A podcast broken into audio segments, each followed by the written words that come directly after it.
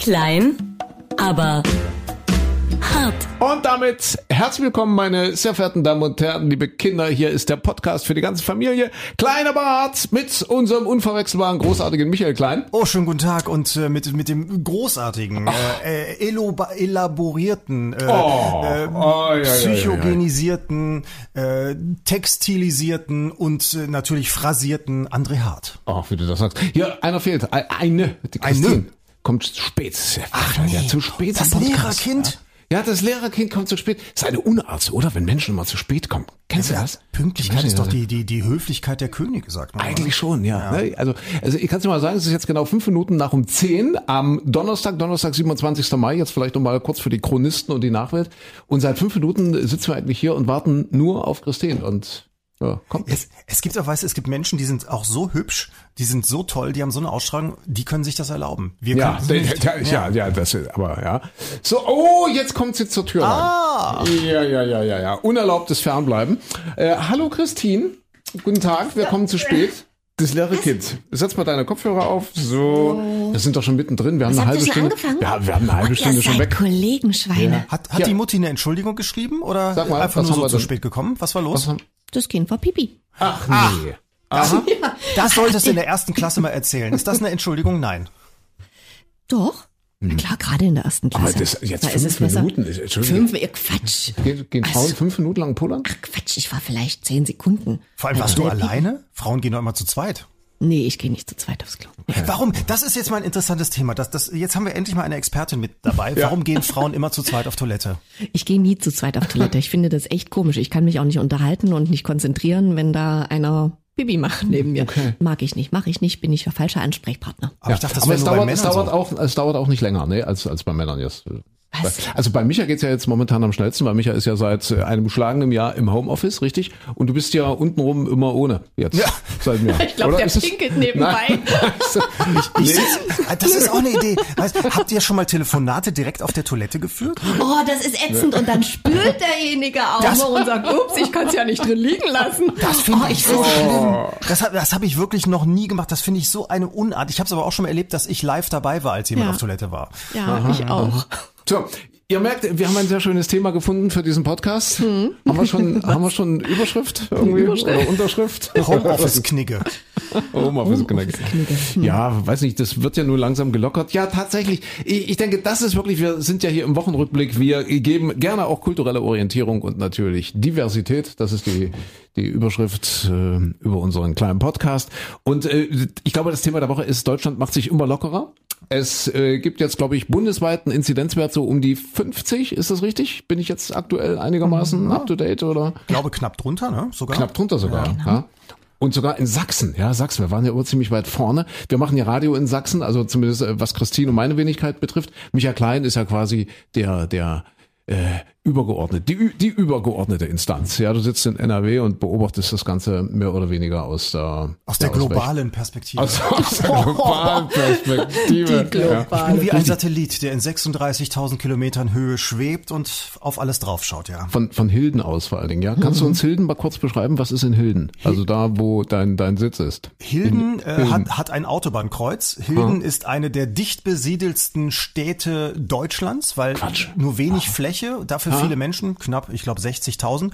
Hat eine sehr nette, sehr schöne Innenstadt, auch eine sehr lebendige. Ähm, Und ansonsten liegt Hilden dummerweise im Kreis Mettmann. Und der Kreis Mettmann ist so ein Sammelsurium aus zehn solcher übrig gebliebener Städte. Also zwischen Ja. Wuppertal, Düsseldorf, Köln, Essen. So alles Städte, wo man sagt, gesagt, ach, wir wissen jetzt gar nicht so genau, wo wir die hinpacken. Packen wir die mal zusammen. Und der Kreis Mettmann hat im Moment das Problem, dass der inzidenzmäßig noch äh, sehr viel höher liegt. Und ähm, was, was lange Zeit nicht der Fall war. Und kein Mensch weiß so genau, warum, weshalb das jetzt eigentlich so ist. Und beim Impfen die, die Megakatastrophe ist. Also wirklich äh, in Nordrhein-Westfalen, Nordrhein-Westfalen liegt nicht so schlecht im Bundestrend. In Nordrhein-Westfalen ist es der letzte Platz seit Wochen, seit Monaten beim Impfen. So, das Ja. ist kurz zusammengefasst hier. Das ist kurz Situation. zusammengefasst, Hilden. Äh, Ganz in der Nähe auch das Neandertal, also quasi vor Richtig, deiner Haustür. genau. Richtig? Ja. Prima. Äh, Impfen ist für dich kein Thema mehr, du bist ja durchgeimpft. Das hatten wir aber, glaube ich, beim letzten Podcast schon gesprochen. Gott ja, sei? Dank. Und ich habe jetzt ja auch gelesen, gerade äh, aktuelles Thema auch, dass immer mehr Menschen aus NRW offenbar zum Impftourismus Rhythmus aufbrechen, also in andere Bundesländer fahren, um sich impfen zu lassen. Da gehörte ich ja dann auch dazu, muss ich ja zugeben. Okay, ja, ja, stimmt. Du hast ja auch so eine Butterfahrt gemacht. eine, But eine, eine, Butter, eine Butterfahrt zum Eine Sofadeckenfahrt nach Sachsen. Butterfahrt, richtig, nach Sachsen. Ja, und da haben wir euch mal gezeigt, wie es geht. Wie es geht, ne? Ja. Haben wir den Wessis mal gezeigt, wie es funktioniert. Ihr sagt ja, aber Entschuldigung, ihr sagt jetzt Butterfahrt, ihr als Ossis, hattet ihr sowas? Wie Butterfahrten? Äh, nee, aber, aber nach der Wende sind die doch dann hier Gab's eingefallen und dann wurde das ganz viel angeboten und ich glaube, da sind ganz viele drauf eingefallen, weil früher gab es das bei uns, glaube ich, nicht, oder? Zu DDR-Zeiten? Also wir hatten, nee, gab's da, nee. Also du konntest, du konntest zu DDR-Zeiten, sicherlich gab es jetzt zum Beispiel Ungarn, war ja für uns das Tor zur Welt, ja, Budapest. Da gab es sicher mehr als, äh, als jetzt in, in Kuhköthen bei mir zum Beispiel oder in mhm. Pirna, wo Christina kommt, ja, da gab es Hattet ihr Geschäfte in Pirna? Gab's, gab's da? Wir haben selber angebaut. Gab's da so einen Konsum? ihr, habt selber, ihr habt euch selbst versorgt, ja. Nee, das war sicher, dort hast du auch mal eine Levis Jeans gekauft oder so. Das Problem war das Geld. Du hattest halt nicht genug Geld. Also selbst wenn du in der DDR irgendwie äh, dir nebenbei was verdient hast, ich kenne es ja jetzt nur noch aus der späten Zeit der DDR und ich habe ja damals schon so langsam angefangen, so ein bisschen als DJ zu arbeiten. Und da war ich also wirklich schon privilegiert. Das heißt, ich habe, glaube ich, an einem, an einem Abend so 100, 120 Mack verdient oder so, ja als ganz junger Kerl. Und da warst du schon privilegiert, definitiv, mit, mit diesem, mit diesem Einkommen, sag ich mal, ja, wenn du das so drei, vier Mal die Woche gemacht hast. Aber du bist dann nach Ungarn gefahren zum Beispiel und konntest aber nur begrenzt Geld umtauschen. Ja, also das heißt, du konntest jetzt nicht sagen, ich habe jetzt 1000 DDR-Mark gespart und tausch mir das, das waren Forint, glaube ich, oder? Ungarn war Forint. War das Forint? Ja. Klingt irgendwie logisch, ja. Forint, Forint, Forint, richtig. Ja. Du konntest also Forint, Forint und du konntest dann nicht unbegrenzt einfach Forint tauschen und dann sagen, so, jetzt habe ich äh, genug Geld zusammengespart, jetzt kaufe ich mir mal zwei Levis Jeans oder oder mach irgendwas anderes, äh, kauf was anderes. Also du hast da irgendwie so einen bestimmten Tagessatz, ich kann mich gar nicht mehr genau erinnern. Ich glaube, es waren so 30, 40 Mack der DDR, was man maximal tauschen konnte dann in Forint und mehr gab's einfach nicht. Ja, und dann warst du eben entsprechend begrenzt und du konntest eben nur, musstest ja auch von irgendwas leben, musstest ja auch essen, trinken. Äh, wir haben mal eine Radtour durch Ungarn gemacht, sage ich, sag ich glaube, ah, das habe ich glaube ich schon mal erzählt im ja. Podcast. Das ist wirklich mal von von Leipzig, das waren so die letzten Tage oder Wochen oder Monate der DDR, sind wir von Leipzig nach Ungarn mit dem Fahrrad gefahren. War total spannend. Und war total schön. Und äh, wie gesagt, du musst ja dann essen, trinken dort auf. Wir waren dann drei, vier Wochen in Ungarn unterwegs. Da war eben nicht mehr viel Geld übrig, um dann noch was anderes zu kaufen. Also es gab, um deine Frage jetzt nochmal zu beantworten, ja, es, es gab dort andere Sachen ja, als hier. Also äh, das, was man heute als Butterfahrt bezeichnen würde, war denn damals die, ich, ich sag mal, die Levis-Fahrt nach Budapest, ja, ja, ja. weil es dort Levis-Jeans gab. Aber du hattest halt, äh, du musstest eben ganz schön haushalten mit dem Geld. Aber wie bescheuert mal, überleg mal, wie die Zeiten damals waren. Wenn du als Westdeutscher nach Ostdeutschland gefahren bist, in die DDR hinein, dann musstest du Geld ja. umtauschen und ihr durftet nicht so viel umtauschen. Und bei uns war Butterfahrt übrigens, wenn man dann im Urlaub an der Ostsee oder Nordsee war, dann ist man da auf so einen Kutter gegangen und der ja. fuhr so zwei, drei Kilometer raus aufs Wasser, bis man dann in dieser, was ist er? Du als Seefahrer weißt das, fünf Meilen Zone, wie heißt das dann? Das ja, wenn du zwei, drei Meilen raus ist, dann die drei Meilen Zone. Ja, Ach so, genau. Wo ist ja, die internationale Zone? Da, da, ist man in internationalen Gewässern und dann machten die die Läden auf. Das ist so im Prinzip wie im Flugzeug heutzutage. Wir eröffnen Ach, den Bordverkauf. So, und dann haben, ja, wegen der Steuern, genau. Und dann konntest du da in diesen Mengen, die man so als Privatperson einführen äh, konnte, äh, durftest du Sachen kaufen, also Zigaretten und, und vor allem eben auch Butter damals in der Anfangszeit, deswegen hießen die bei uns Butterfahrt. Und dann hat man das im Urlaub mal gemacht, so als große Touristenattraktion ist ah. man einmal am Timmendorfer Strand in Grömitz oder sonst wo mit dem Kutter raufgefahren aufs die Ostsee, hat da die, die das Parfum gekauft, Parfum, Parfum gekauft und ist wieder ja. zurückgefahren. Überleg mal. Und Butterfahrt, weil sich das auf Kutter reimt, ja? Butter. Butter ich, und Kutter. Ich, glaube, weil zuerst die Butter da besonders günstig also, war. Also, okay. Und dann habe ich im Urlaub Butter gekauft, habe jetzt zehn Stückchen Butter mit nach Hause genommen. Ja, so waren wir im Westen. Wir hatten ja nichts. ja, in, in, in, richtig, genau. Nee, aber ich glaube, die, die Skandinavier machen doch das heute noch. Also nicht mal wegen der Butter, aber jetzt, ich glaube, die Finnen, ja, oder auch die Schweden und so, die nehmen sich diese Ostseefähren, gehen dort an Bord, fahren einmal rüber nach, wo fahren denn die hin? Keine Ahnung wie war das mit der Madrid. Estonia, die damals untergegangen ist? Also egal, jedenfalls, wenn die dann, wie du sagst, in diese internationalen Gewässer kommen, dann machen die dort ihre Geschäfte auf und dann kriegen die Alkohol ganz billig mhm. an Bord von diesen Pferden. Und dann geben die sich total die Kante. Das heißt also, die Finnen oder überhaupt die Skandinavier fahren dann einmal hin, einmal zurück, sind völlig breit und sagen, yeah, das, ja, das war unsere Party. Weil der Alkohol eben an Bord viel billiger ist als äh, Skandinavien. Ich war dummerweise noch nie da oben, deswegen kann ich gar nicht sagen, wie teuer das ist, aber ich glaube, es ist deutlich teurer als bei uns zum Beispiel. Ja, definitiv. Also, weil die so hoch besteuern, oder? Ja, richtig. Ja, und, und ja. erstaunlicherweise trotzdem äh, trinken die da besonders gerne und viel, ne? Ja, äh, ja. Wir, wie sind wir drauf gekommen? Wir sind drauf gekommen, äh, Deutschland macht sich locker, auch Sachsen. Das heißt, äh, für Sachsen zum Beispiel, wir können es ja jetzt hier wirklich nur aus unserer heimischen Perspektive mal wiedergeben, ganz kurz an diesem 27. Äh, tatsächlich, es gibt eine neue Corona-Verordnung. Äh, ganz viele Sachen werden gelockert. Es gibt äh, dann wieder Kultur. Natürlich immer, wenn diese Inzidenzwerte einigermaßen stabil unten bleiben. Jetzt also endlich wieder äh, Kultur, Theater machen auf, äh, es, Gastronomie, sogar in Gastronomie, glaube ich, ja, ab nächste Woche. Ja, in, wenn die Inzidenz stabil Familie unter 50 ist, dann ja. darf Ihnen auch wieder aufmachen. Okay. Ja. Wichtig natürlich auch für den Handel, das Ganze ja. wichtig für die Schulen, wichtig auch für den Sport. Freibäder machen wieder auf. Was ganz wichtig ist, ich möchte mich ja nicht in den Vordergrund drängeln, um Gottes Willen, aber ich glaube, ich habe das Schwimmen verlernt und ich muss mich jetzt langsam ein bisschen fit machen. Ich bin ja jemand, der sich immer, äh, also der jetzt grundsätzlich nicht der Supersportler ist, aber der sich so projektbezogen halt versucht vorzubereiten. Und tatsächlich, ich habe ich hab wieder ein Triathlon. Was sagt denn dazu? Echt? Ja, der erste Triathlon des Jahres und zwar äh, das ist mit den lieben Freunden von der 1 Energie in Sachsen. Wir haben ja schon so einige Challenges zusammen gemacht, zum Beispiel mit dem Fahrrad auf dem Fichtelberg hochgefahren und so, äh, solche Dinge. Und äh, jetzt steht der erste Triathlon des Jahres an, das ist der Muldental-Triathlon im beschaulichen Grimma. Mhm.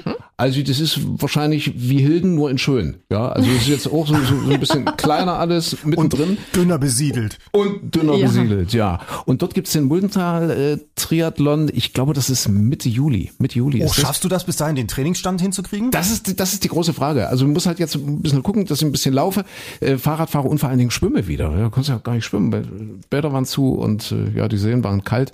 Muss ich mal hin, muss ich mal probieren jetzt, dass, dass das wird bis dahin. Es ist jetzt nicht ganz so extrem. Es sind 750 Meter Schwimmen. Es sind, glaube ich, 18 Kilometer Rad und viereinhalb Kilometer Laufen. Also ein kleiner Triathlon. Also ein kleiner Triathlon. Darf der überhaupt Triathlon heißen? Der darf Triathlon heißen, weil es sind ja drei Sportarten. Und es gibt ja so. die unterschiedlichsten Distanzen. Also es gibt ja, ich, ich weiß gar nicht, was, ah. was olympisch ist und so. Also ja, gibt's ja kleinere, mittlere, große Distanzen. Wie heißt das? Ist es der Kurztriathlon oder? Ich, ich weiß es gar nicht, wie, das, wie, das, okay. wie diese Strecke heißt. Also Gut. ja, es ist, ist halt ein Triathlon. Hm. Ist halt nicht alles Ironman. Aber wenn, das, das wenn, wenn, dieser Begriff nicht geschützt ist, Christine, das ist unsere Chance. Wir machen oh, einen wir Triathlon. Machen Triathlon, ja, aus, ja. Triathlon mit Eierlaufen, Sackhüpfen und Minigolf. ja, ja, und Minigolf, genau. Super. Und dann können wir hinterher sagen, guck mal, wir beiden Triathleten. Boah. Oh, hey. Ja. Das ist eine schöne Idee. Da gibt's ja, gibt's die berühmten, äh, wie hieß der?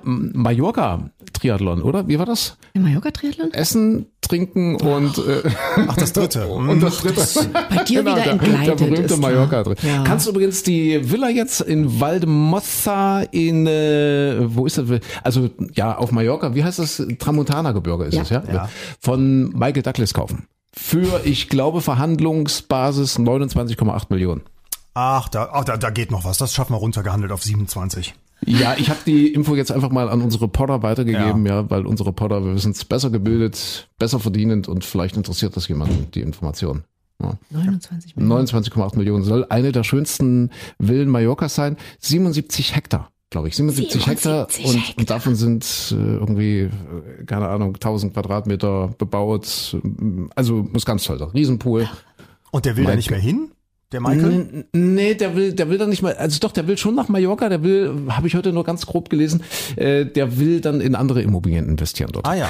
Ist ja inzwischen jetzt auch 76. Vielleicht sind die, fürs Alter, ja, ne? und die ja. Treppen sind vielleicht zu steil dort, weiß man doch nicht, keine ja, Ahnung. Heute kommt übrigens die, die letzte Staffel seiner Netflix-Serie raus, äh, The Kominsky Method, finde ich sehr lustig, sehr nett, ein, ein älterer Schauspieler, er nämlich, Michael Douglas, äh, mit seinem Agenten, die gleichzeitig dann noch äh, Freundin haben und so weiter, also finde ich eine sehr nette Serie über ältere Menschen, die so mitten im Leben sind.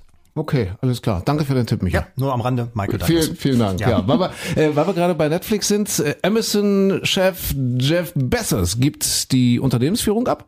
Das ist auch so eine Nachricht, die in dieser Woche reingeplatzt ist. Nach 27 Jahren. Nach 27 Jahren hat er gesagt, er übergibt das jetzt. Und äh, sein letzter großer Deal war jetzt MGM zu kaufen. Das sind die mit dem Löwen, richtig? Also, yeah. Also die, die Schlagzeile war eigentlich Emerson kauft Hollywood. Was so nicht ganz richtig ist, aber äh, jeder weiß, was gemeint ist. Hier MGM, diese, diese große Produktionsbude, bei denen zum Beispiel die Rechte liegen für James Bond 007. Metro Goldman Mayer. Ja, richtig. Oh, genau. Was für ein Name. 100, 100 Jahre alt, dieser Überleg Laden. mal, Wahnsinn. Ja. Ich finde es ja toll, immer diese Vorspende zu gucken bei Filmen. Also wenn man auch, auch wenn ich irgendwo was streame oder aus dem Fernsehen aufgenommen habe, so ich lasse diesen Vorspann immer voll mitlaufen, wo dann erst der Löwe kommt oder das Bom Bom Bom Bom Bom. Diese Bom, Bom, Bom, Bom. Das sind die anderen, das ist äh, 20th Century Fox. Genau, die haben auch den Namen dreimal gern. Die heißen jetzt glaube ich nur noch Fox oder weiß ich nicht mehr. Jedenfalls Wem gehören die jetzt? Ich hatte gelesen, oh. dass MGM das letzte große Hollywood-Studio ist, das noch nicht an irgendeinen Konzern angeschlossen war. Ich glaube, also jetzt eben an Amazon, wo es, wo es, wo es Fox, Fox. Fox wäre doch dann eigentlich Mörderkonzern, ne? Ist es dann Viacom? Ich weiß es doch auch nicht. Ich weiß es auch ja. nicht, keine Ahnung. Aber die Intention von Jeff Bezos, der eben äh, jetzt sich in den Ruhestand verabschiedet mit 57 Jahren, äh, ist ganz klar, weil die haben irgendwie ein Filmarchiv, also äh, jetzt MGM wieder, von, ich glaube, 40, 50.000 Filmen und das will er natürlich alles implementieren auf seiner Amazon Prime Plattform da, also Video, ne? Amazon Prime Video heißt das und äh, damit kann er eben dann auch gucken, dass er mit Netflix auf Augenhöhe bleibt oder mit den anderen Anbieten, mhm. Anbietern. Was, was haben wir da noch? HBO und Ach, was, jede was, Menge. Disney ist ja ganz groß ja. eingestiegen ja. und so weiter und so fort, ja. Ja, okay. Ja. Äh, was heißt Amazon? Wie ist er auf den Namen gekommen? Weiß das jemand? Amazon? Amazon? Ama ja, Amazonas, die Amazonen? Ich weiß es gar nicht. Wie kam der drauf? Ist er nicht? Nee. Weißt, weißt du? Ja, du bist schon wieder vorbereitet. Vorhin, ich hab's vorhin gelesen. Ah, und? Ich hab's, Streber. Es hat nichts mit seiner Frau zu tun, obwohl die wohl am Anfang sehr gekämpft hat um das Projekt von der, der sich jetzt scheiden lässt, ja, oder schon geschieden ist, weiß ich gar nicht genau. Äh, also die hat wohl sehr gekämpft, er war wohl kurz davor aufzugeben. Äh, es war ja eigentlich erstmal nur als Buchhandel, also als Online-Buchhandel gestartet, das mhm. ganze Thema. Und sie hat wohl gesagt, wir ziehen das jetzt durch. Sie hat wohl auch diese Namensänderung dann irgendwie maßgeblich mit beeinflusst, weil die hießen mal ganz anders am Anfang. 94 vor 27 Jahren. Und Amazon ist wohl die Erklärung dafür, also nicht, weil sie eine Amazone ist und so, so kämpferisch wie eine Amazone, sondern ich glaube, das hat nur was mit den Suchalgorithmen zu tun damals, ne? dass das einfach nach, nach Alphabet ging. Ah. Und er ah. wollte schon, er hat sich schon, glaube ich, überlegt, irgendwie was mit Doppel-A, A, Aber oder A, A keine Ahnung, ja, A, nee, irgend sowas hat er sich schon überlegt, aber das war ihm dann zu doof und deswegen Amazon, das war so das, was man irgendwie schon mal gehört hatte und äh, ja, deswegen kommt das eben in diesen Suchalgorithmen relativ weit oben im Alphabet. Damals, Amazon. Damals noch, als es diese Kataloge wie Yahoo und so weiter gab. richtig, ja richtig, richtig, mit Google genau. und allen Suchmaschinen ja. hinterher geändert, aber früher war es, ja wirklich so, da wurden manuell Seiten eingetragen in die Kataloge, stimmt, richtig. Siehste? Diese Zeit gab's da Ahnung. Ja, ist schon ja. lange her. Bin, ja. Siehst du, wer, wer, sich noch an Butterfahrten erinnern kann, kann sich auch an, an Leikos erinnern und Alta Vista. Richtig. Und wer in Hilden zu Hause ist, der hat ja auch sonst nichts. Nee. Ja, habt, ihr, ihr, habt, aber ihr könnt auch normal wieder einkaufen. Also habt ihr, ihr könnt ihr jetzt so, so, so analog einkaufen in Hilden? An, an, also äh, Lebensmittel ja, Einzelhandel ist, glaube ich, noch geschlossen aktuell. Ja. ja. Äh, wird jetzt diskutiert, ob das in den nächsten Tagen losgehen könnte, weil die Inzidenzen jetzt auch gerade mal so unter die 100 gerutscht sind seit ein paar Tagen, wo man aber nicht hm. weiß, was hat Pfingsten da noch bewirkt und nicht. So, also insofern nein, der Einzelhandel ist noch nicht wirklich richtig offen. Okay, Gibt übrigens, klar. haben wir letzte, weil wir letzte Woche auch rumgerätselt haben, was gilt eigentlich wo, äh, hat uns auch, oh, ich habe den Namen leider jetzt nicht da, hat uns eine Hörerin geschrieben, äh, hier, es gibt auch eine App von einem kleinen Startup, äh, die haben, die App heißt PM jetzt, ich glaube Pandemie-Maßnahme, dafür steht es, glaube ich, PM jetzt. Da kannst du deine Stadt eingeben und die zeigen dir dann an, was bei dir gilt. Ich hm. weiß nicht, wie zuverlässig, das kann ich noch nicht sagen. Bei mir hat's gestimmt, alles, was ich so nachgeguckt okay. habe. Aber dann hast du immer so auf einen Blick schnell, musst nicht überall rumsuchen. Alles klar. Nochmal, also dass ich jetzt nicht zurückspulen muss beim Podcast hören, wie PM jetzt. PM jetzt. Was? G GM? Was? P PM? Nein. P also P wie... Was? Was? Die alten Herren hier. Was? P wie Pandemie und M wie ähm, äh, Makulatur, äh, ja. Maßnahme oder... Ja. Micha ja. oder wie, Mutter, wie Mutterfahrt. Oh, ja, wie Mutterfahrt. Ja, ähm, wie Mutterfahrt. Ja, das okay. war übrigens bei meinem, bei meinem Hund immer das, das lustige Spiel, weil der hörte auf das Wort Futter, wenn man mhm. ihm sagen wollte, so jetzt kannst du gleich mal fressen gehen, Futter, dann war der völlig aufgeregt und dann haben wir immer geübt, ob er auch bei Mutter, Butter Kutter mhm. reagiert und als er jünger war und besser gehört hat, hat er da dich nur starr blöd angestarrt, weil er genau wusste, das ist das falsche Wort und wenn du Futter gesagt hast, dann sprang er in die Höhe. Tatsächlich? ja, ja. ja. Ja. Ach, verrückt. Ich, ich, ich traue es mir gar nicht zu sagen, die Vergangenheitsform, stimmt's? Wenn ja, leider. Oh ja, Gott. Ja, oh Gott, ja, Anfang des Monats, aber mit, mit stolzen 14 Jahren und ein paar Monaten. Also der ist in Menschenjahren gerechnet äh, über 100 geworden. Irre. Ja. Verrückte Sache. Verrückt. Aber trotzdem dann so kurzfristig überraschend, war schon blöd, aber zumindest er hat jetzt nicht tagelang gelitten. Also insofern eigentlich alles schön und gut. Und wahrscheinlich ist er jetzt auf der Regenbogenbrücke Ja. Okay. Wer weiß, was mit uns passiert. Wir hatten ja heute Morgen die schöne, also ich finde es wirklich die schöne Theorie, dass dieser Eric Carl, das Eric Carl ist ein deutsch-amerikanischer Autor, von dem das berühmte Kinderbuch Die kleine Raupe Nimmersatt stammt. Ja, der ist jetzt gestorben mit 91 Jahren und wir hatten heute Morgen die schöne These aufgestellt. Er ist nicht gestorben, er ist verpuppt. Ja, er ist genau. ein Schmetterling dann geworden. Dann wird er ein Schmetterling. Ja, und dann klein. sitzt er oben auf der Bank und schlendert ja. mit dem Beinchen. Ja, habt ihr das gelesen als Kinder? Kleine Raupe Nimmersatt? Also jeder kennt's. Ja, gab, nee. Doch, ich glaube, das gab's auch. Doch, ich also meine. Ich ja, das war das mit diesen Löchern drin.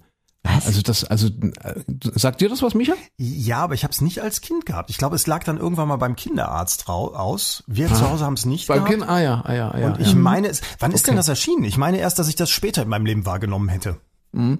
Und, die haben quasi in das Buch äh, wurden so Löcher reingestanzt, ja, ja weil die Raupe frisst sich doch durch. Das ist Ach doch, so, das ja. ist doch die kleine Raupe, nimm euch halt und die frisst, und die frisst auch den Menschen das Essen mal weg.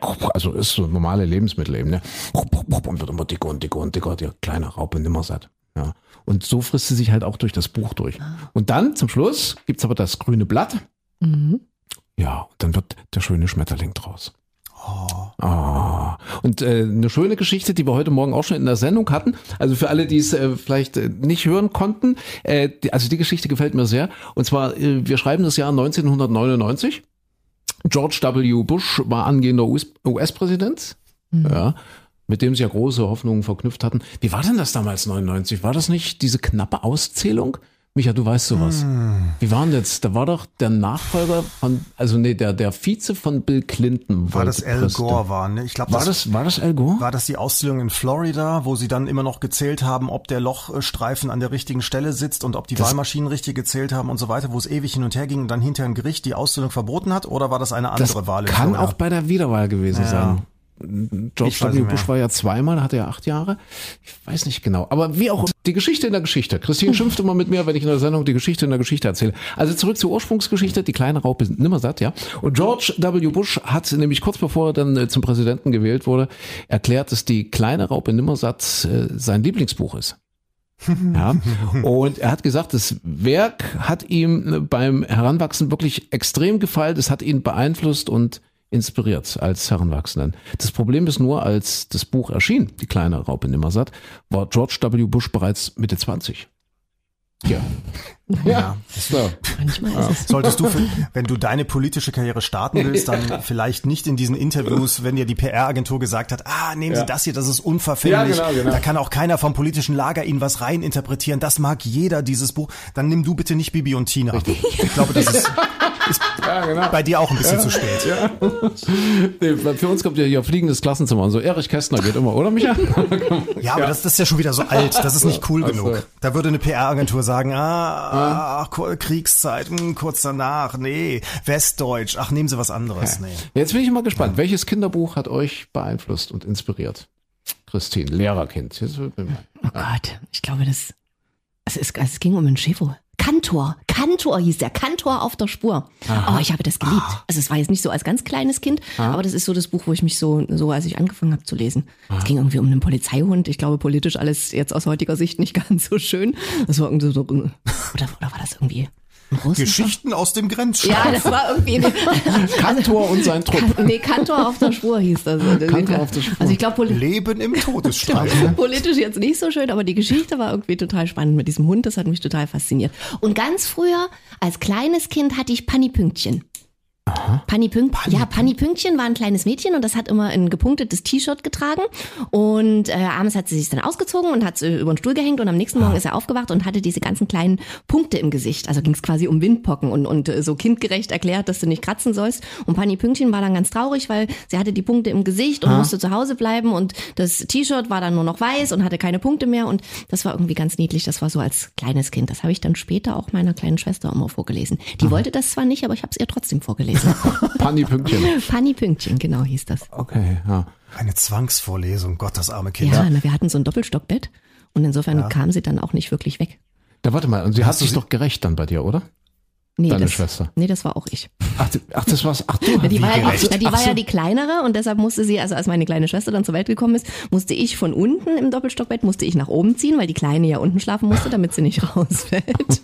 Das fand ich schon mal total ätzend, äh, weil ich so als Kind immer ein bisschen Angst hatte und ich war auch ein dickes Kind und da diese Leiter an so einem Doppelstockbett, das war, also es war die Hölle für mich. Und dann, ja, ich habe dann auch mal die also die hat ja unter mir geschlafen und als ich so in die Schule gekommen bin, das war alles, ich war eine aufregende Zeit für mich und dann habe ich halt nochmal so ins Bett gemacht und dann war das halt blöd für die Schwester, die drunter schlief. Wie, und du hast so viel, dass die Matratze es nicht alles aufsaugen konnte. Ich weiß nur, dass sie irgendwann, irgendwann quietscht es von unten und dann war das alles ein bisschen peinlich, ja. Also deine Schwester hatte kein beschissenes Leben, aber ein, Hallo? ein nasses Leben unter dir. Pipi macht doch schön. Insofern, es hat funktioniert. Das soll, soll für die Haut soll das super ja, sein. siehst du? Ja. Ich habe eine schöne Schwester. Ja. Pani Brötchen. ein- Was, was, war, was war denn dein Kinderbuch, Micha? Mein Kinderbuch, ich habe gerade währenddessen, ich dachte, oh Gott sei Dank hast du Christine zuerst gefragt, weil ich habe nämlich die ganze Zeit überlegt, also Kinderbuch kann ich mich nicht wirklich erinnern, obwohl ich relativ früh auch angefangen habe zu lesen, glaube ich.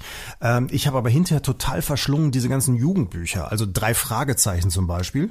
Die kennt ihr die? Oder? ja, ja. Ja, klar. Jetzt, jetzt, also bei mir kam es später halt. Ja, Ja, gut, du hast das mit 28 dann gelesen. Genau, genau. Weil es ja auch sehr aufregend und spannend. Wobei, da war es auch so, da habe ich teilweise auch, weiß ich noch, in der Schule Angst gehabt. Da gab es so vor dem Ende der Ferien irgendwie hat man mal äh, so dann das, das die Hörkassetten, die gab es ja ganz viel, äh, gehört. Und da hatte ich wirklich dann als Kind auch mal Angst vor. Und äh, später habe ich die ganzen Bücher gelesen und auch zum Beispiel von ähm, Annette Blyton, drei, nee, fünf Freunde. Ah ja. Fünf Freunde, das sind wir, mit Timmy dem Hund. Alles klar. Also alle, die Hunde spielen immer eine Rolle, ja? Bei allen.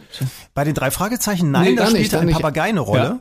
Bei, da ist im, im Hintergrund auf den, auf den Hörspielkassetten ist immer, wenn die in ihrer Zentrale sind, auf dem Schrottplatz, was ich natürlich total toll fand, ein, ein einge, also im Schrotthaufen eingebauter Wohnwagen, der nur durch eine Bodenklappe zu erreichen ist, fand ich super. Und immer, wenn die da drin saßen, macht es im Hintergrund immer, weil dieser Papagei die ganze Zeit rum, rumtotete. Aber das andere war doch mit Hund jetzt, oder habe ich das falsch verstanden? Ja, Timmy. Die fünf, Timmy, Fre- eben. fünf Freunde sind ist mit Ja, Hund. ja, siehst du, genau. Genau. Das ist bei mir aber auch ein Hund. Julian, bei mir, und bei, bei mir George und war es äh, Bootsmann auf der Scholle von Benno Plutra. Ah. Aber das sagt, das sagt euch gar nichts. Doch, na klar. Bootsmann auf der Scholle. Ja, aber das ist ja ein Klassiker. Ein kleiner Hund, äh, der, also die Ostsee war damals zugefroren, als das Buch spielt. Ich weiß gar nicht, wann das, wann das geschrieben wurde. Bestimmt auch 60er, 70er Jahre, oder? Sowas in der Ecke. Uralt, Benno Plutra. Und äh, das würde dich als Meteorologe interessieren. Ostsee war zugefroren und ähm, die wollten dann irgendwie, ach nee, das war der Schiffshund. Das war irgendwie der kleine Hund vom, vom Seemann, vom Seebär, was nicht, was nicht mehr wie der hieß. Also der Hund hieß jedenfalls Bootsmann und der ist dann auf so eine Scholle gesprungen und auf einmal hat sich die Scholle eben dann komplett gelöst und ist rausgetrieben auf die Ostsee, aufs Meer. Ah, und der arme kleine Hund allein auf der Scholle. Könnt ihr euch das vorstellen? Das ist ja schlimm. So viel Angst und die Scholle wird ja immer kleiner und ach, um Gottes Willen, die Wellen immer höher. Ja, das, ich, ja, es ist natürlich gut ausgegangen. ausgegangen, es ist gut ausgegangen. Ja, na klar. Ja, Bootsmann auf der Scholle, das war meins. Das ist wie diese, da, da gab es auch so ein Jugendbuch, kanntet ihr Mordsee ist Nordsee? Nee, Nordsee ist Mordsee? Nee. Siehst du, das, das war wirklich, das war zu, zu meiner Jugend war das ganz groß, das mussten alle lesen, Ja. da gab es auch einen Film dazu. Ich habe das angelesen und fand das nur blöd Ja. und langweilig. Ich habe es nie zu Ende gelesen. Ich dachte, ihr könntet mir jetzt mal helfen, dass nach den drei Jahren, die ich es nicht gesehen habe, äh, mir sa- sagen könnte, wie das Ganze ausgeht. Ah, ist total spannend, wie das so äh, in den im, im Lauf der Generation, wie sich das so ändert. Ja, also Pani Ja. Pünktchen, dann dann kommen schon die drei Fragen, also dann irgendwann zwischendurch hier Benno Blutra mit, Nee, mit der- der- der war zuerst. und der war zuerst, der war zuerst. Ja, dann dann Pani Pünktchen, dann also ganz vorher war wahrscheinlich noch Pippi Langstrumpf und sowas, dann dann Ja. kommen die drei Fragezeichen und die fünf was was für fünf was? Fünf Freunde. Fünf Freunde, genau. Fünf Freunde. Äh, danach kam dann diese vor zehn Jahren Harry Potter. Jedes Kind hat Harry Potter gelesen. Ja. Ja, also so, ja, so mit, mit acht, neun Jahren hat man angefangen, glaube ich, Harry Potter zu lesen. Kriegst du heute keinen mehr hinterm Ofen vorgelockt, glaube ich. Also zumindest Mit Harry Potter? Die Kiddies, Ja. die Kiddies, denkst du? Ja, ne, die werden Ja, die die, kennen das also die schon. das damals gelesen haben, nicht, weil die sind ja die älter nicht. geworden. Aber, selbst die, die, die heute zehn klar, sind, die elf, lesen die noch Harry schon. Potter? Ja, ist das noch, ja. ist da noch der Hype da? Nee, die machen doch heute, die, die haben ihre PS4 oder ihre PS5 oder Ja, aber die, die Xbox. lesen, die lesen das noch. Ja, denkt ihr? Ja, dazwischen ist übrigens noch also Bibi und Tina. Ja. Dann kommt noch äh, Benjamin Blümchen, war auch noch als Kinderbuch. Ja. Und dann kommt auch noch TKKG. Was für Ding? T also das kennt ihr auch nicht. Das, das war bei mir nach äh, den fünf Freunden und den drei Fragezeichen kam dann irgendwann TKKG raus, so als deutsche Jugendserie. Ah. Äh, auch vier Freunde, die irgendwelche Kriminalfälle lösen. Okay, alles klar. Als Buch, nicht als, als Film, als Buch. Als, als Buch und als Kassetten. Ach so. Aber apropos, apropos, jetzt wo, wo wir drüber sprechen, kennt ihr die Pfefferkörner? Nee. nee. Das läuft in der ARD immer sonntags vormittags. Eine Kinderserie.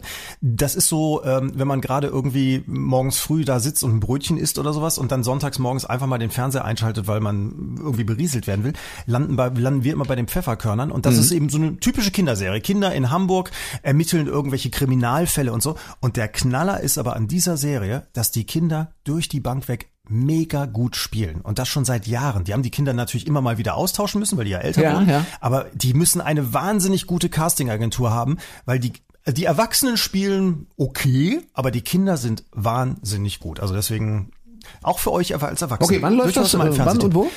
Sonntags vormittags im ersten. Okay. Also man merkt schon, im Film ist wirklich nicht viel los, oder? Wenn du nee, sonntags vormittags im ersten die, Pfeffer, die Pfefferkörner guckst Pfefferkörner. und du switcht dann immer hin und her zwischen Pfefferkörnern und Fernsehgarten. Gibt's das noch? Fernsehgarten ist später. Ah, das ist später? Ja. Aha, okay, alles klar. Ja. Aber ihr merkt schon, wir haben ein stabiles Netz hier.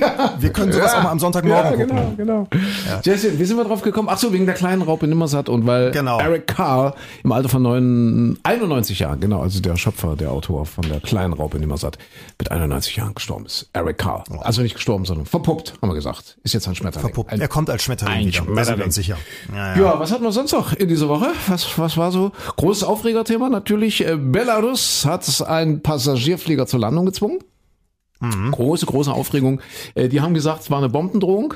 Wir müssen das mal ein bisschen auseinanderklamüsern, weil wir haben ja so viele Hörer jetzt auch oder Podder in ganz entlegenen Gegenden der Welt, wo man das vielleicht alles gar nicht so mitbekommt, die Nachrichtenlage. Also wie war das nochmal? Der Lukaschenko, so heißt er, der hat gesagt, äh, es gab eine Bombendrohung und deswegen musste das Flugzeug landen per Zufall war dann da ein genau. Regimekritiker äh, mit drin, den konnte man dann praktischerweise festnehmen. Und man hat es ja, also man hat es mit einem, einem äh, ange also da gibt's auch unterschiedliche Hinweise. Die einen sagen, ja, alle Passagiere, die an Bord waren, sagen, da ist so eine äh, hier so ein, so ein Abfangjäger nebenher geflogen. Ja. Lukaschenko selbst sagt, nee, da war keiner, äh, gab nur eine Bombendrohung und dann sind die gelandet und dann hat man aber trotzdem dann ja eine Bombe an Bord des Flugzeugs vermutet, wahnsinnig viel Zeit gehabt, alle Passagiere ganz langsam aus dem Flugzeug rauszuholen, ja. einzeln zu kontrollieren. Da standen alle drumherum mit schusssicheren Westen, Stahlhelmen und so weiter und haben dann so nach und nach die Passagiere Papiere rausgeholt und ja, wie man vermutet, ging es eigentlich nur um den einen Mann und seine Freundin. Ne? Um diesen Blogger. Ja, genau. Was natürlich eine Riesensauerei ist und äh, was so gar nicht geht, Luft, Luftpiraterie oder wie immer man das nennen möchte. Also äh, natürlich hat der Westen entsprechend reagiert und äh, auch ganz vorneweg natürlich die USA hat gesagt, ja, dieses Regime muss mit Sanktionen überzogen werden. So etwas geht gar nicht.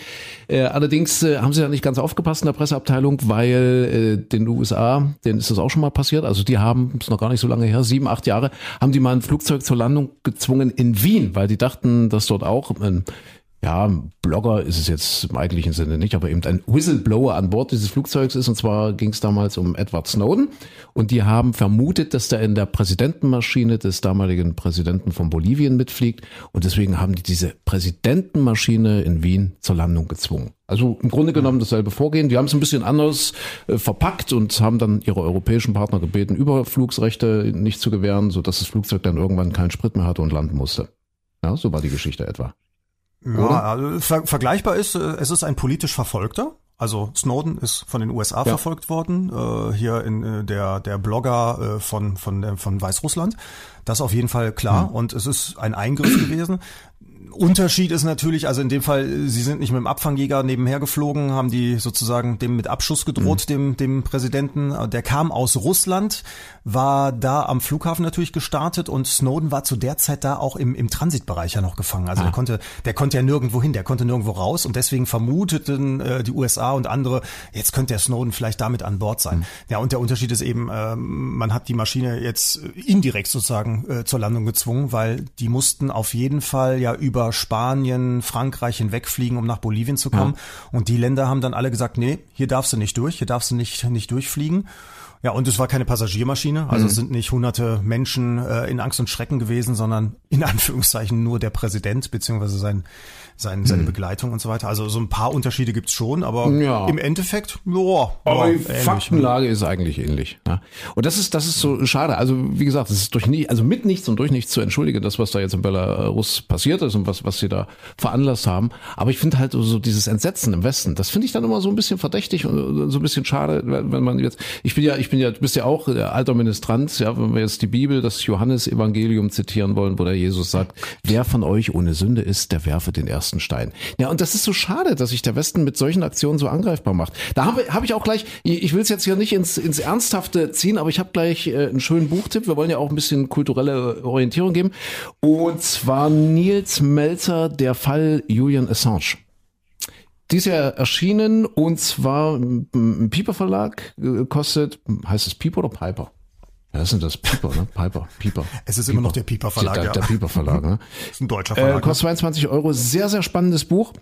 Ich habe mal reingeblättert, äh, Julian Assange, und äh, vielleicht noch ein Satz zu diesem Nils Melzer. Das ist ein gebürtiger Schweizer und der ist ganz offiziell Sonderberichterstatter der UN und der hat sich halt mit diesem Fall Julian Assange mal ein bisschen genauer beschäftigt. Weiß gar nicht, ob wir es hier schon mal thematisiert hatten im Podcast.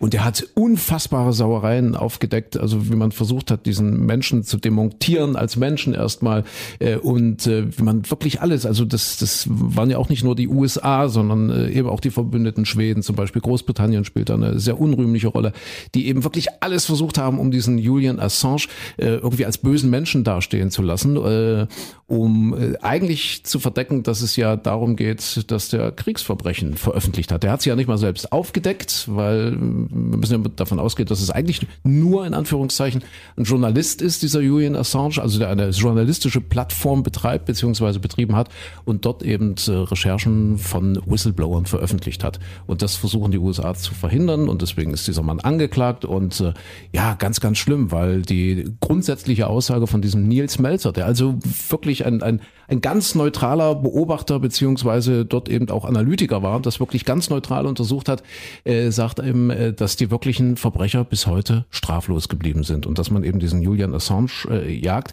und der natürlich dann für solche Regime wie in Belarus, wie in Russland, wie Putin, in China und wo auch immer solche Sachen so laufen, äh, gibt es ja noch viele andere Länder auf der Welt, dass solche äh, Beispiele dann eben denen immer als Exempel dienen und sagen, ja guckt mal, der Westen, die machen es ja ganz genauso, die machen es nicht anders, die verhalten sich genauso und das ist halt sehr, sehr, sehr, sehr traurig eigentlich. Ja. Hm. Also, dass man sich eben da mit dieser ja, moralischen Schuld belädt und solange das der Fall ist, eben eigentlich kein Recht hat oder immer ein bisschen blöd aussieht, immer ein bisschen dumm aus der Wäsche guckt, wenn man dann auf Leute wie Lukaschenko zeigt und sagt, guck mal, was der macht, das darf der gar nicht und wir verurteilen das und wir wollen äh, Sanktionen und so weiter. Gab es damals 2013 Sanktionen gegen die USA, als sie dieses Flugzeug gezwungen hatten zur Landung? Nee, es gab aber große Diskussionen, glaube ich. Ja. Ne? Also ich weiß nicht, wie Deutschland sich da verhalten hat, aber es gab äh, schon von vielen Staaten äh, sozusagen Widerspruch, mhm. die das auch nicht so ganz ideal fanden. Mhm. Ja. Mhm. Äh, vielleicht noch ganz interessant, um das jetzt abzuschließen, Gottes Willen, ich will, will jetzt ja nicht, will, will ja nicht, ach Gottes Willen, jetzt nicht schon wieder hier so eine ernsthafte Note reinbringen, aber da gab es ja dieses Gerichtsurteil, der sitzt ja immer noch im Gefängnis, immer noch in Isolationshaft, dieser Julian Assange, und es gab ja das Gerichtsurteil äh, zum Thema Auslieferung und die Briten hatten ja erstmal geurteilt, also dieses Gericht, dass der nicht ausgeliefert werden kann, aber eben nicht wegen des Faktes, dass der äh, dort als äh, Journalist äh, am Pranger steht, sondern äh, da, da, haben die gesagt, ja, ja, das kann schon sein und äh, das ist durchaus strafbar, sondern die haben den äh, nur deshalb nicht ausgeliefert, weil die sagen, in den USA droht ihm eine so lange Haftstrafe, dass er wahrscheinlich, keine Ahnung, also diese Haft nicht überlebt, also dass er, dass er dort eben gesundheitlich oder überhaupt mit Leib und Leben total gefährdet wäre. Deswegen hat man diesen Julian Assange nicht ausgeliefert, aber eben nicht in, in der Sache selbst. Und die Sache selbst haben die wirklich so beschieden, äh, die sagt, dass Journalisten in Zukunft keine geheimen Dokumente mehr entgegennehmen können. Ja, das ist mhm. strafbar. Also das gilt eigentlich für uns alle und das, also wir, wir sind ja alle ein Stück weit auch äh, journalistisch unterwegs und das ist eigentlich, ich finde es ganz furchtbar, ja, dass diese, diese, dieser Rechtsstaat bei uns genauso, genauso dysfunktional ist wie, wie in Gesellschaften, die wir so gerne verurteilen, wo wir so gerne sagen, dass es da mit den Menschenrechten nicht weit her ist und dass wir uns eigentlich in solchen Dingen genauso verhalten, aber eben alles tun, dass diese Dinge nicht öffentlich werden oder zumindest nicht so extrem hochgespielt werden, dass es jeder mitkriegt. Und das finde ich echt traurig. Und da müssen wir, da müssen wir unsere Hausaufgaben machen, weil dann natürlich zu Recht und mit Recht müssen solche Dinge, wie sie jetzt dort in Belarus laufen, auch angeprangert und verurteilt werden. Aber ja, es wirkt halt immer ziemlich unglaubhaft, wenn man sich selber so verhält. Na, es ist, es ist, die Abgrenzung ist schwierig, ne? Also zu sagen, geheime Informationen dürfen nicht veröffentlicht werden, kann ja auch seinen Sinn haben. Also wenn jetzt zum Beispiel äh, einer die geheimen Kodierungen für die Atombomben veröffentlicht und damit jeder Hacker plötzlich so, so ein Ding starten könnte, ist, ist ja vielleicht eine Information, die im allgemeinen Interesse ist, dass sie geheim bleibt. Mhm. Und dass es da schon äh, auch durchaus einen Sinn macht, wenn das mhm. strafbar ist, dass man sowas veröffentlicht. Aber ob natürlich, äh, wie bei Snowden, der öffentlich macht, äh, was für ein riesen Abhörprogramm ja. auf diesem Planeten läuft. Äh, ob das eine als geheim einzustufende Information ist, ist ja wieder eine andere Geschichte. Ne? Deswegen so ganz pauschal zu sagen, es darf, muss alles veröffentlichbar sein, ist vielleicht auch falsch, mhm. aber gibt dir recht, schwierig. Ja, ne, und in diesem Fall ja. ist es ja so, also äh, um jetzt Christina ins Spiel zu bringen nochmal, äh, irgendein Whistleblower gibt, übergibt ihr Material, eindeutiges Material, Fakten, Beweise, dass, keine Ahnung, irgendeine amerikanische Einheit in Afghanistan zehn Zivilisten ermordet hat. Einfach so, ja, ohne Grund, aus Versehen, wie auch immer, keine Ahnung, vielleicht auch mit böser Absicht. Christine hat jetzt diese, diese Unterlagen, diese, diese Datenlage, diese Faktenlage. Wenn sie sie veröffentlichen würde, macht sie sich strafbar. Das ist schon komisch, oder? Also wenn sie dieses Kriegsverbrechen, ein offensichtliches Kriegsverbrechen anprangert, als Journalistin ist sie strafbar, geht sie ins Gefängnis. Das ist, Nach dem, das was hat, der britische das hat eigentlich mit, mit Rechtsstaat nicht viel zu tun, finde ich. Also mit Rechtsstaatlichkeit, ja. Ah. So, das ist die ja. Gesetzeslage, äh, zumindest aus Sicht der Amerikaner. Und damit müssen wir alle leben. Aber dann müssen wir eben äh, auch mal die Klappe halten, wenn andere Länder das ähnlich handhaben. Politische Systeme, ja, die uns nicht so passen. Ja, ja, ich finde auch, wir, wir haben auch in, in Deutschland gibt es auch äh, so Urteile, zum Beispiel dass in einzelnen Bundesländern äh, zum Beispiel Polizisten keine Kennzeichnung mehr tragen müssen. Dass wenn es jetzt eine Demonstration gibt zum Beispiel und äh, da ist dann ein Polizist, der sich falsch verhält, dass der nicht seinen Namen auf der Uniform stehen hat und äh, damit dann äh, um seine Familie fürchten muss und so weiter. Das finde ich ja alles völlig korrekt. Aber dass dann ja auch einige Innenminister schon abschaffen wollten, dass die zumindest mal eine Nummer draufstehen haben, dass man hinterher sagen kann, hier, ich äh, möchte anzeigen, Polizist Nummer 2283 hat mir was angetan und ich möchte, dass der Fall überprüft wird. Das wollen ja auch einige Innenminister schon, schon verhindern. Und das finde ich zum Beispiel ist auch eine Geschichte. Da, da haben wir auch schon Einschränkungen hier in Deutschland, äh, über die man viel mehr reden muss. Also nochmal Buchtipp. Ja. Äh, der UN-Sonderberichterstatter Nils Melzer, der Fall Julian Assange. Tolles Buch, korrespondiert ein bisschen mit der Fall des Präsidenten von Mark Ellsberg. Ich glaube, das haben wir beim letzten oder vorletzten Mal, hatte ich das schon erwähnt. Hatte ich im Hörbuch, äh, hatte ich im Auto als Hörbuch. Ja, auch so spannend. Also einfache Story, aber geht es im Grunde genommen äh, um ein ähnliches Thema. Ja, Entschuldigung, aber der, der eigentliche Skandal der Woche ist doch ein ganz anderer. Nämlich? Über den wir reden. Ja, nämlich Prinzessin Diana die Weltgeschichte muss ja komplett neu geschrieben werden, weil wir haben doch alle gedacht, mein Gott, die, die Dame äh, hat sich jetzt gerecht damals an Prinz Charles, hat ihr großes Interview gegeben in der BBC und was kommt jetzt raus nach, wie viel Jahren sind's? Acht, fast 30, na, 25 Jahren sie wurde dazu erpresst. Sie, sie hat das Interview gar nicht freiwillig gegeben. Das ist die gesamte Geschichte des britischen Königshauses muss neu interpretiert werden. Ja, also warte, na, erpresst. Also ich habe so verstanden, dass ja einfach falsche äh, Dinge vorgelegt wurden, also irgendwelche falschen Kontoauszüge, wo angeblich irgendjemand äh, mit jemandem gesprochen hätte, Geld überwiesen hätte, die wären wohl gefälscht gewesen, ja? Diese Genau. Ja. Also es ging auch, glaube ich, bis hin, dass das irgendwelche Schwangerschaftstests ah, ja, ja, äh, gefälscht wurden, habe ich irgendwas von der, von der Camilla. Aber das weiß ich jetzt nicht. also es gab auch noch ein Gerücht, dass eine eine eine äh, private Assistentin von Prinz Charles äh, wohl mit ihm eine Affäre hätte, was aber wohl nicht stimmte. Und da ist sie dann hinterher auch nochmal ausgeflippt. Ähm, und aber dieses dieses Interview, um das es geht, das äh, Martin Bashir hieß der Journalist, der das äh, geführt hat, der hat wohl tatsächlich Kontoauszüge gefälscht und ihr vorgelegt und gesagt, guck mal hier im Palast, da laufen Geschichten. Man versucht dich in ein schlechtes Licht zu rücken und jetzt kannst du dich hier mal dagegen behaupten, indem du mir ein Interview Interview gibst. Und das Interview hat damals ja wahnsinnig eingeschlagen. Also es wurde, eigentlich hatte sie selbst gesagt, es soll veröffentlicht werden am 14. November 1995, ha? sollte es gesendet werden. Das wäre pikanterweise der Geburtstag von Prinz Charles gewesen. Aha. Also genau an seinem Geburtstag wollte sie dann groß aufräumen und sie hat sich wirklich richtig vorbereitet. Also blasser geschminkt als sonst, die Augen schwarz umrandet, damit sie wirklich so als Opfer dasteht. Alles ganz genau geplant. Mhm. Und äh, ja, dann wurde das Interview äh, an dem Abend, wie gesagt, sollte es gesendet werden. Äh, 23 Millionen Briten saßen vor dem Fernseher, die Straßen waren leergefegt.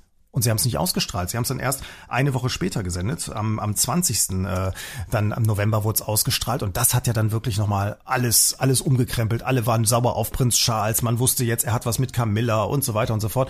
Und da ist es ja dann in der, in der Königsfamilie nochmal so richtig hoch hergegangen. Ja, und alles, weil dieser Martin Bashir mhm. das Interview äh, erpresst hat von ihr oder äh, ja, sie da hingeführt hat. Und das ist wohl tatsächlich auch kurz darauf innerhalb der BBC aufgeflogen. Es gab Vermutungen, da ist irgendwas und das hat die BBC alles unterdrückt. Und deswegen gibt es jetzt im Moment diesen großen Skandal, weswegen sich auch natürlich die Söhne so aufregen und sagen, mein Gott, das hätte schon vor, vor 25 Jahren aufgeklärt werden können. Das hätte zumindest Prinzessin Diana auch vor ihrem Tod noch erfahren. Wie sie da reingelegt wurde, ist alles nicht passiert, kam es jetzt raus. Ich glaube ja, das sind alles geschickt inszenierte Nebelbomben ja, so ganz bewusst inszenierte Nebelbomben. Seit Jahrzehnten geht das so, um eben, eben äh, von solchen Sachen wie Julian Assange abzulenken. Ja, man weiß genau, die Leute interessieren sich viel mehr für Harry und Diana und ja. William und wie die alle heißen und wer da mit wem vögelt oder nicht. Und äh, das interessiert die Leute, da gucken 23 Millionen zu. Und das sind die ruhig gestellt, das sind die abgelenkt und kein Schwein interessiert sich mehr, dass dort in diesem Großbritannien eben ein, ein, ein nicht mal ein Whistleblower, eigentlich ein Journalist in Isolationshaft sitzt. Ja, also ich glaube, dass das ganz bewusst äh, so, so inszeniert ist. Ja, ja das, ist und das funktioniert ja auch so. Ich meine, wir, wir regen uns doch alle nicht mehr drüber auf, dass Olaf Scholz da die, die, die Bank in, in Hamburg äh, gerettet hat, also wo, wo man eigentlich noch als, als Land Geld hätte zurückverlangen können und so weiter. Das wurde aber alles nicht gemacht. Wir regen uns nicht drüber auf, dass nicht mehr, haben wir schon alle wieder vergessen, dass äh, der Verkehrsminister Andreas Scheuer Millionen, Milliarden in den Sand gesetzt hat, dass äh, ein Philipp Amthor äh, sich seine, seine Gelder da erschlichen hat und so weiter und, und äh, ja, Macht äh, ausgespielt hat und äh, alle diese diese Geschichten regen uns und jetzt trotzdem, trotzdem, und trotzdem wieder Spitzenkandidat wird. Und trotzdem wieder Spitzenkandidat. Ne? In Mecklenburg-Vorpommern meine ich, oder? Worüber regen wir uns auf, ja. dass die, die Baerbock äh, irgendwo 25.000 Euro nicht richtig angegeben hat. Darüber regen wir uns jetzt auf. Da haben wir vergessen, dass, dass die anderen hier für, für doppelstellige Millionenbeträge Masken verschachert haben. Das haben ja. wir auch schon wieder ja. alle vergessen. Ne? Das ist interessant. Sprit, so Sprit ist irre teuer geworden. Und das sind die Grünen noch nicht an der Macht. Ist jetzt halt jetzt zugelegt. Tempolimit ist auch schon wieder das nächste Thema wieder. Ne? Wer ist das Thema? Das, Te das Tempolimit wird doch jetzt wieder diskutiert. Was ist die SPD, glaube ich, die da voranprescht und sagt so 130 auf den Autobahnen? Ja, aber das war ja immer mal und die Grünen hatten ja, glaube ich, vor einem Jahr schon, da hatten die, also zwar auch schon ihren Hype, aber bei weitem noch nicht so wie jetzt. Vom Jahr haben die schon gesagt, also wenn sie an der Regierung beteiligt wären, an der nächsten Bundesregierung, steht das Ganze oben auf der Agenda bei den Grünen. Also ich denke, der Koalitionspartner, der wahrscheinlich dann am Ende doch wieder CDU heißen wird, äh, der muss sich ernsthaft damit auch auseinandersetzen, mit diesen 130 ja. und wir alle müssen das. Aber jetzt überleg mal, der Laschet kommt aus NRW, ja. die Baerbock kommt doch auch irgendwo Niedersachsen, lange Zeit in Hamburg gewesen. Der, äh, wen haben wir noch? Äh, dann, dann, was ist denn der nächste Kandidat noch? Ach, der Scholz, Hamburg. Kommt der ursprünglich gar nicht, glaube ich, her, weiß ich nicht. Aber das, das ja Christian also Lindner nicht zu vergessen. Die haben ja jetzt so einen Höhenflug, die FDP. Ach stimmt. Vielleicht wird das der Kanzler der nächste. Wo kommt Christian Lindner ja? Ich glaube auch NRW irgendwo. Hm? NRW ist der irgendwo, genau. Auch, ja. Aber das, das, also nach der neuesten Umfrage äh, durchgeführt von der Vermittlungsplattform Elite-Partner. Mhm. Also ich meine äh, hier äh, Kanzlerkandidaten mit Niveau oder was. Äh, ja. Äh, na, nach diesen neuesten Umfragen ist aber die, der beliebteste Dialekt, wenn wir demnach mal gehen würden, welcher? Äh, lass mich raten, das Sächsische. Ne, nee, der Bayerische, der ah. Bayerische. Der Bayerische. Der Bayerische. Ja, wirklich, ich habe nachgeguckt. Es gab mehrere Umfragen dieser Art in den vergangenen mhm. Jahrzehnten. Es schließt immer Bayerisch als Bestes ab. Siehste? 42 Prozent sagen, ja, Bayerisch ist mir am sympathischsten. Aha. Also der Söder hätte gute Chancen gehabt. Sächsisch übrigens nur 9 Prozent. Mhm. So, 9 Prozent. hier Köln, guck mal. Nur neun Prozent. Köln, also hier Rheinland, ja. 18 äh, Prozent, auch weit abgeschlossen. Also das beliebteste ist Bayerisch. Dann kommt Wienerisch, interessanterweise. Ja, ja. Und danach dann Schweizerdeutsch. So, und Berlin ist dann auch irgendwann folgend, ja. aber alle abgeschlagen. Also der Söder wäre vom Dialekt her. Wenn wir jetzt alle drei richtig gut wären. Was eigentlich mit Christine? Christine ist ja gar nicht mehr im Spiel. Doch, ja? ihr seid dann, so im Flow. Mach dann mal. würden wir diese, diese Dialekte jetzt aber hier sowas von sofort nachahmen können. Ja. Aber wir können das nicht. Ja, Christine. ja. Hessisch? Hessisch oder das, Sächsisch? Wir kriegen nicht mal Sächsisch hin. Ja. Das ist echt traurig. Ach, bitte. Aber Christine aus muss doch Pirna. Sächsisch Christine können. aus Pirna. Wieso? Bitte? Ich halte mich mal ja. zurück. Also Nein, ihr, Christ ihr fluffelt so. Ja, eben, komm, wir, wir lassen jetzt mal, wir müssen mal Christine. Christine ist ja in Urlaubsstimmung. Christine hat das Urlaubsmützchen auf. Ja, ich weiß ja, wer sich hier schon, warte mal, nächste Woche bist du noch da, oder? Nächste, nächste Woche bin ich noch da. Nächste ja. Woche bist du noch da und ja. dann geht's auf dann große Preise. Ja, aber wir haben ja gesagt, das alles steht ja heute so ein bisschen unter dem Stern, dass es wieder lockerer wird und wieder losgeht. Aber du fährst in ein Land, wo das wahrscheinlich eher egal ist, oder? Äh, ja, eigentlich schon. Ja, ich soll ich das jetzt sagen? Ah ja, komm, erzähl es. Komm, komm. ähm, ich fliege nach Namibia. Oh. Ich mache mal was ganz Verrücktes. Hm. Äh, und zwar so ein, so ein Abenteuerurlaub. Hm. In Namibia. Dann bist du sprachlos, ähm, Michael. Ist, ja. Ja, ist, ist das zurzeit nicht dann wirklich richtig das, Abenteuer? Also noch mehr als sonst? Ähm, wie, wie meinst du jetzt? Äh, politisch oder wegen Corona? Ist, ist es ri, ri, ris, Risikogebiet? Nee, also Hoch, nein, nein, nein, nein. Oder, Virusvariantengebiet waren sie Anfang des Jahres mal ganz, ganz kurz. Jetzt aktuell sind sie noch Risikogebiet, aber ich denke, ah. dass das nächste Woche auch noch aufgehoben wird. Ähm, und dadurch, dass das Land aber so dünn besiedelt ist, also ich habe Freunde, die sind schon unten und die kennen sich da auch ganz toll aus. Also das Land ist so dünn besiedelt, dass es eigentlich dort unten nicht wirklich ein Thema ist. Ähm, trotzdem jetzt Ach, okay. offiziell, also laut Auswärtigem Amt ist es ein Risikogebiet jetzt noch. Das heißt, du brauchst bei der Einreise brauchst du einen PCR-Test und wenn du zurückkommst, brauchst du den auch. Aber ah. ich bin ja dann schon durchgeimpft und insofern ist äh, die Rückreise total easy. Ja, es ist insofern allerdings doch ein Hochrisikogebiet, weil das beachten viele nicht. Viele Touristen, die jetzt sagen, okay, ich fliege da jetzt mal rüber, das geht ja auch für Ostafrika und so weiter, es sind jetzt nicht so viele Leute da. Das große Problem, und deswegen muss man Namibia eben leider auch als Hochrisikogebiet einstufen, das große Problem ist, dass ja die wilden Tiere auch lange Zeit keine Touristen zu sehen bekommen haben und eben auch lange ah, Zeit keine ja. Touristen zu fressen bekommen haben. Das heißt also, der Nam Nami, namibische, Nam Namibia namibianische, der namibianische Löwe, der gemeine Namib namibianische Steppenlöwe, ist natürlich viel hungriger als noch vor Corona-Zeiten. Und ich kann mir vorstellen, auch viel aggressiver. Und wahrscheinlich haben die es, die haben es ja auch ein bisschen, haben sie es ja auch genossen, haben es vielleicht ein bisschen krachen lassen, haben mehr Nachkommen zur Welt gebracht. Also wahrscheinlich gibt es auch mehr namibianische Steppenlöwen, als es früher gab. Und das macht natürlich dieses Land zu einem heißen Pflaster. Ja. Ja, vor allem, der, der hat ja sonst immer die Auswahl. Na, und dann nimmt er sich eine etwas wohlbeleibtere äh, Elvira Ach, Koslowski aus ich Recklinghausen. Dachte, und dann steht so eine dünne ja. Christine daneben. So, so ein Hungerhaken. Dann, dann sagt der Löwe, die kann ich ja. gar nicht sehen. Ich nehme ich nehm mal die Elvira Koslowski aus Recklinghausen. Ja. So, aber jetzt ja, hat er richtig. nur. Ja, ich quatsch den einfach tot und insofern ist das schon okay. Na, aber jetzt mal, ohne, was, das, was macht ihr da? Machen, also ja, wir machen, da wir machen das wirklich ganz, also, also mit, mit einem Jeep und so mit Dachzelt oben, also ohne Hotel und, und irgendwas. Das wird oh. sehr abenteuerlich. Also die Themen Duschen und Toilette und so weiter blende ich noch aus. Mhm. Habe ich auch ist deine Schwester dabei? Die Nein, schläft unten, ja. Nein, die ist nicht dabei. ähm, das ist aber sowas, das kannst du auch nicht kaufen. Also ich mache das halt, Freunde sind schon unten und, und die zeigen, kennen sich da halt aus und, und werden uns ganz viel zeigen und da können wir uns ganz viel angucken. Also wir nehmen uns ein Auto, werden auch im Auto schlafen und werden quasi einmal durch Namibia durchfahren, oben nach Angola und werden uns dort alles anschauen. Ich bin also jetzt schon irre aufgeregt. ich bin ja sonst jetzt nicht so der Campingurlauber, aber das ist was, das ich glaube, das muss man einfach machen, das muss man mitnehmen. Das, ja. Sie müssen dort einen ganz tollen Sternenhimmel haben. Also wenn du dann wirklich so in dem oder auf dem Auto schläfst, äh, muss das ganz irre sein. Und du schläfst ja dann wirklich so in der Wüste, da irgendwie in irgendwelchen, ne, keine Ahnung, irgendwo ja. halt, wo das Auto so stehen bleibt. Und da kommen dann so die Giraffen vorbeigelaufen und gucken dich an. Was mit den Löwen ist, ich ja, weiß es nicht. Ich bin sehr gespannt. Es wird, glaube ich, sehr spannend. Okay. Aber apropos Risikogebiet, also jetzt ohne Namen zu nennen, es gibt ja einen neuen Mann in deinem Leben und seid ihr schon so eng, dass man auf der Toilette die Tür offen lässt und alles? Also sprich beim Camping wir machen, ja, wir machen, ist man ja, sicher wir noch machen das ja auch in der Gruppe und die Jungs ja. haben jetzt schon gesagt irgendwie, also Klopapier in der Wüste muss verbrannt werden, weil es verrottet nicht. Aha, okay. Und ich weiß noch nicht. Und du kannst ja, du, du kannst ja wirklich so beim, bei, bei so Outdoor-Anbietern, kannst du ja so kleine Kackeschäufelchen kaufen. Ich ah. muss es jetzt einfach mal so sagen, wie es ist, weil du kannst das ja dort nicht rum. Ich habe keine Ahnung, wie das praktisch funktionieren soll. Aber in der Wüste gibt's ja auch keinen Baum, hinter dem ja, du gehen du hast kannst. ja das Auto dann. So ein Defender ist ja ein großes Auto. Setzt sich Und dahinter. vielleicht vielleicht habt ihr noch ein Dach frei, dass ihr ein Dixie-Klo einfach mitnehmt auf dem Dach irgendwie. Ne? Dass man das so unter Wie oft muss denn, irgendwann wird man doch mal an einem Klo vorbeikommen. So Ja. oft ist, Naja, aber nach drei Tagen ist dann auch schwierig. das Spannende sind doch, Ich kann dir noch Mhm. einen Tipp mitgeben, äh, äh, immer schön auf die Windrichtung achten.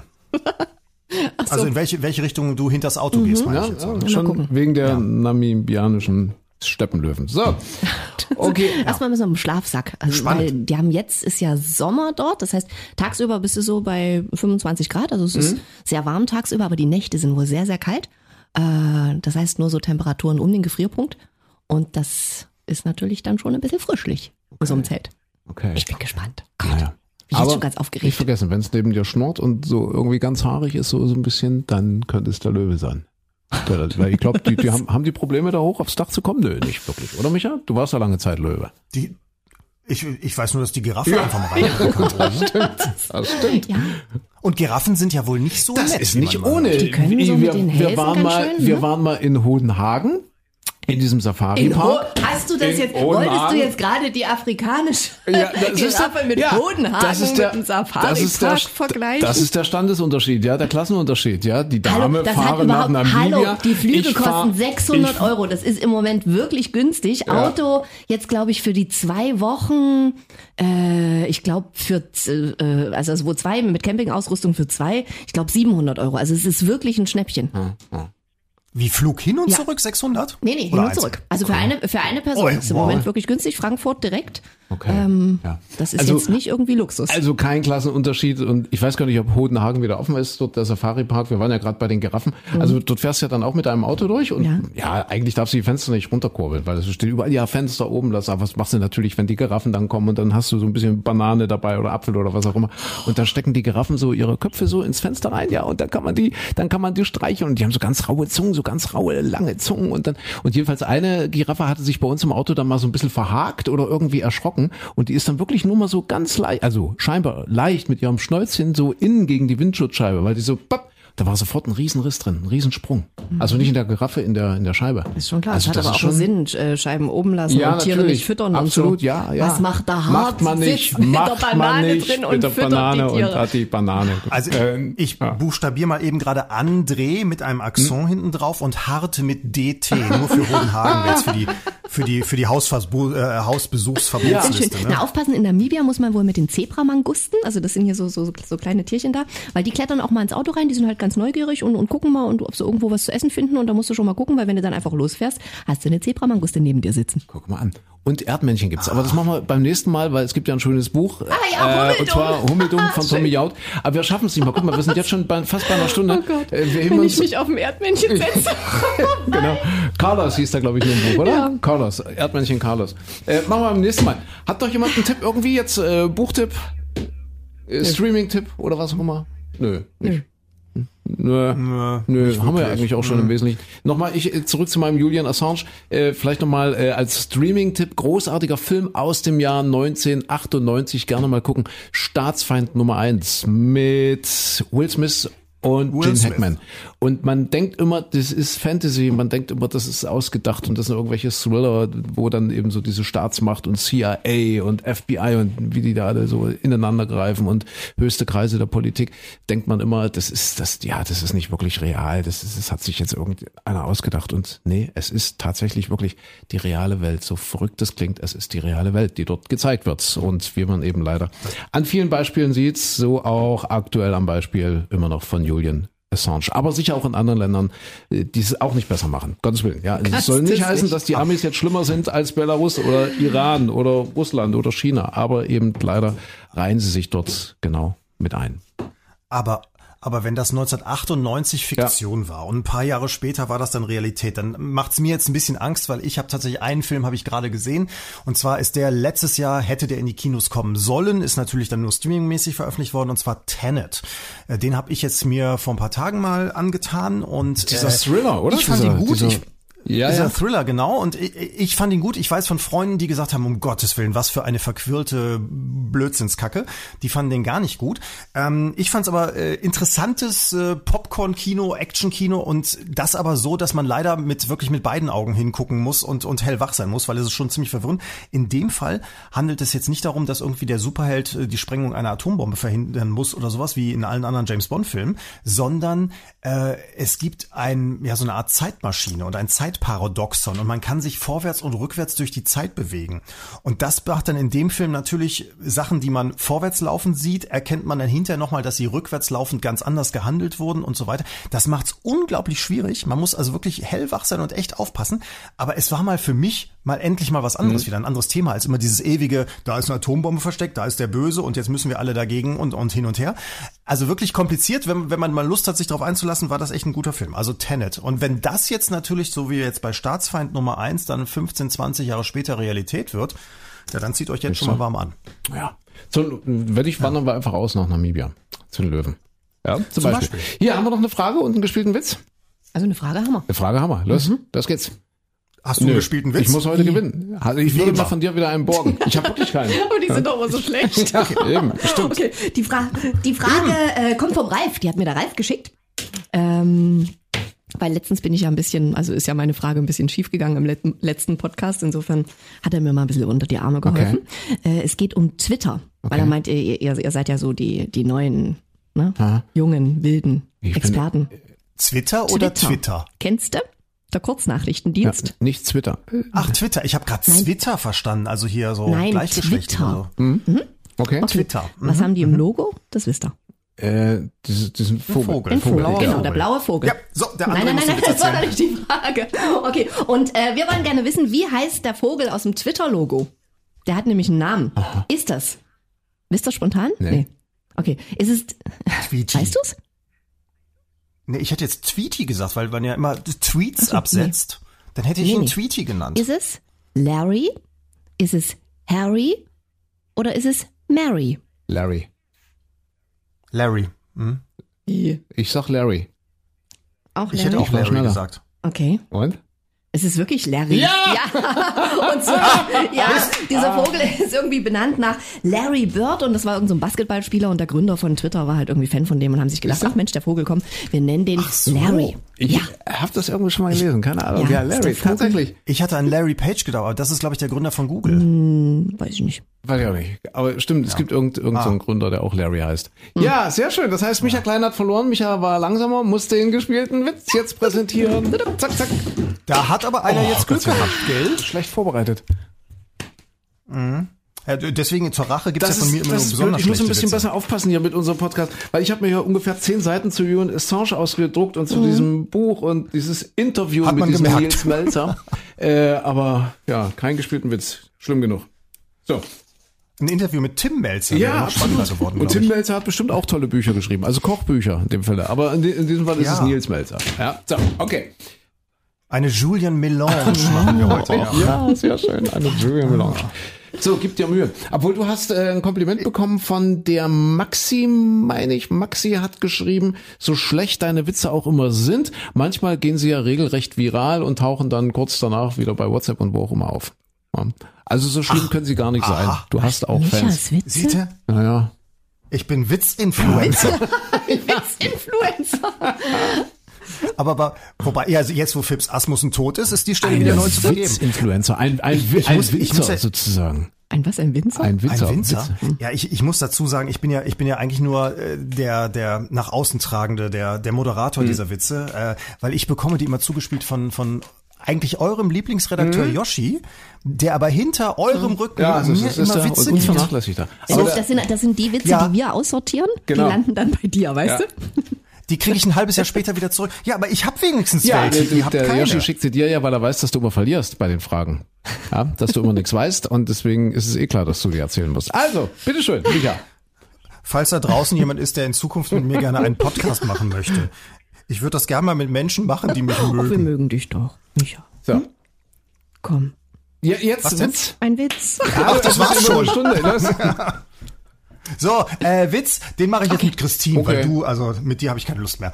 Ähm, und zwar, äh, ich glaube, es entwickelt sich fast von alleine. Du musst eigentlich einfach nur ich reagieren. Geb ich gebe mir Mühe. Traust du mir so. das wirklich zu? Das, eigentlich nein, aber ich wollte dieses Experiment Gut, mal wagen. Gut. So, äh, es ist eigentlich dramatisch. Du musst dich jetzt darauf einlassen, dass ich jetzt eigentlich äh, gefrustet, wütend bin, weil meine Arbeitssituation hat sich verändert. Was? Ja. Weißt okay, du, also deine Arbeitssituation hat sich so. verändert. So, wir, wir treffen ja. uns irgendwo. Okay. Wir sehen uns mhm. jetzt und äh, du darfst auch du sein. Du kannst ja auch eine neue Rolle ausdenken. Du kannst sein, wer du willst. Das ist fast egal für dieses für diesen Witz. möchtest, du, möchtest du heute irgendwas ausleben? Ich, ich, bin einfach ich. Mhm. ich dachte, also. Ich dachte, du wolltest mal Giraffe sein oder sowas. Nein. Also, okay, also, also wir, wir treffen uns jetzt gut. Ähm, oh, Micha, was ist denn los? Du siehst so grummelig aus. Hast dich geärgert? Was ist denn? Hm?